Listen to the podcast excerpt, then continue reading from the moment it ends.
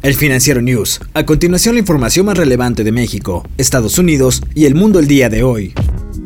Rusia patentó este miércoles su segunda vacuna contra el nuevo coronavirus y el Ministerio de Sanidad prevé registrarla el próximo 15 de octubre. El Centro de Virología y Biotecnia Vector recibió el 24 de julio el permiso del Ministerio de Salud para realizar ensayos clínicos de la vacuna en voluntarios. Anteriormente, el Centro Nacional de Investigación de Epidemiología y Microbiología de Gamaleya recibió patentes para una vacuna de dos componentes contra la infección por coronavirus. Desde el comienzo de la pandemia, los investigadores rusos han presentado alrededor de 300 solicitudes para desarrollos destinados a combatir el coronavirus.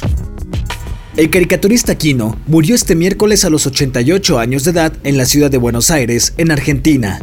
El padre de la niña que odiaba la sopa, Mafalda, se volvió emblemático en el mundo de las tiras cómicas, donde reflejaba el mundo de la pequeña, su familia y sus amigos. Joaquín Salvador Lavado Tejón nació el 17 de julio de 1932 en la región de Mendoza, en Argentina, y era hijo de padres andaluces. Desde bebé le decían Quino para diferenciarlo de su tío Joaquín Tejón, pintor y diseñador gráfico con el que a los tres años descubrió su vocación. Mafalda, en sus palabras, es una niña que intenta resolver el dilema de quiénes son los buenos y quiénes son los malos en este mundo. La primera vez que esta pequeña vio la luz fue el 29 de septiembre de 1964, en el semanario Primera Plana de Buenos Aires. Algo peculiar de los personajes hechos por el caricaturista era que se trataba de personas normales y corrientes, niños, amas de casa, empleados explotados por sus jefes, víctimas del absurdo, el autoritarismo y sus propias limitaciones. Cada chiste gráfico era una pequeña historia, desopilante y a veces de una tristeza desgarradora.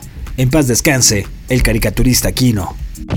El presidente Donald Trump y el demócrata Joe Biden intercambiaron insultos y se interrumpieron reiteradamente en el primer debate electoral. El moderador Chris Wallace intentó en vano controlar la conversación, en la que rondaron entre temas familiares, el coronavirus y la economía. El caótico debate dejó a los comentaristas de la televisión por cable atónitos y con dificultades para encontrar adjetivos, en algunos casos con palabras oeces. Trump estuvo reiteradamente a la defensiva, cuando Biden lo criticó por su gestión de la pandemia. Lo calificó de racista por las órdenes ejecutivas que pusieron fin al entrenamiento sobre sensibilidad racial en el gobierno y lo retó a aceptar los resultados de las elecciones de noviembre. Trump insultó la inteligencia de Joe Biden, además atacó a su familia. Así fue el debate entre los dos hombres que quieren dirigir un país como Estados Unidos. El gerente de un conglomerado de empresas militares en Cuba y ex yerno del expresidente Raúl Castro fue puesto en una lista de personas bloqueadas por el gobierno de Estados Unidos. En un comunicado firmado por el secretario de Estado Mike Pompeo y distribuido el miércoles por la dependencia norteamericana, se anunció la incorporación al registro de la Oficina de Control de Bienes Extranjeros de Luis Alberto Rodríguez López Calleja. Debido a estas disposiciones, los activos de Rodríguez López Calleja quedarán bloqueados y los estadounidenses no podrán hacer tratos con él. Rodríguez López Calleja es un general de brigada, miembro del Comité Central del Partido Comunista de Cuba y presidente ejecutivo del Grupo de Administración Empresarial, la corporación militar, que tiene en sus manos sectores estratégicos del país, que van desde hoteles, tiendas y almacenes muy variados hasta la gestión de los espacios de La Habana Vieja.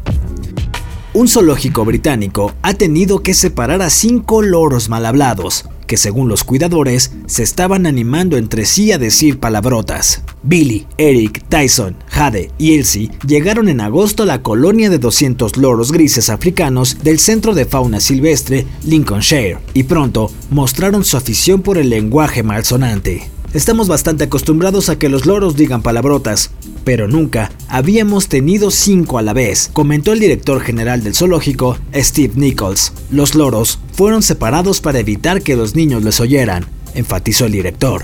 Fueron trasladados a zonas diferentes del parque, donde no se van a animar entre sí a decir palabrotas. Yo soy Daniel Maldonado y la producción es de Daniel Díaz Elmou. Hasta la próxima entrega del Financiero News.